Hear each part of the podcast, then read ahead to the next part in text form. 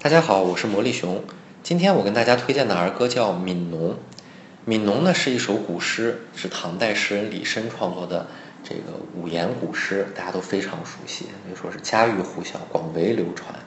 我们呢选取了这首古诗的词，进行了全新的编曲创作，赋予了它新的时代内涵。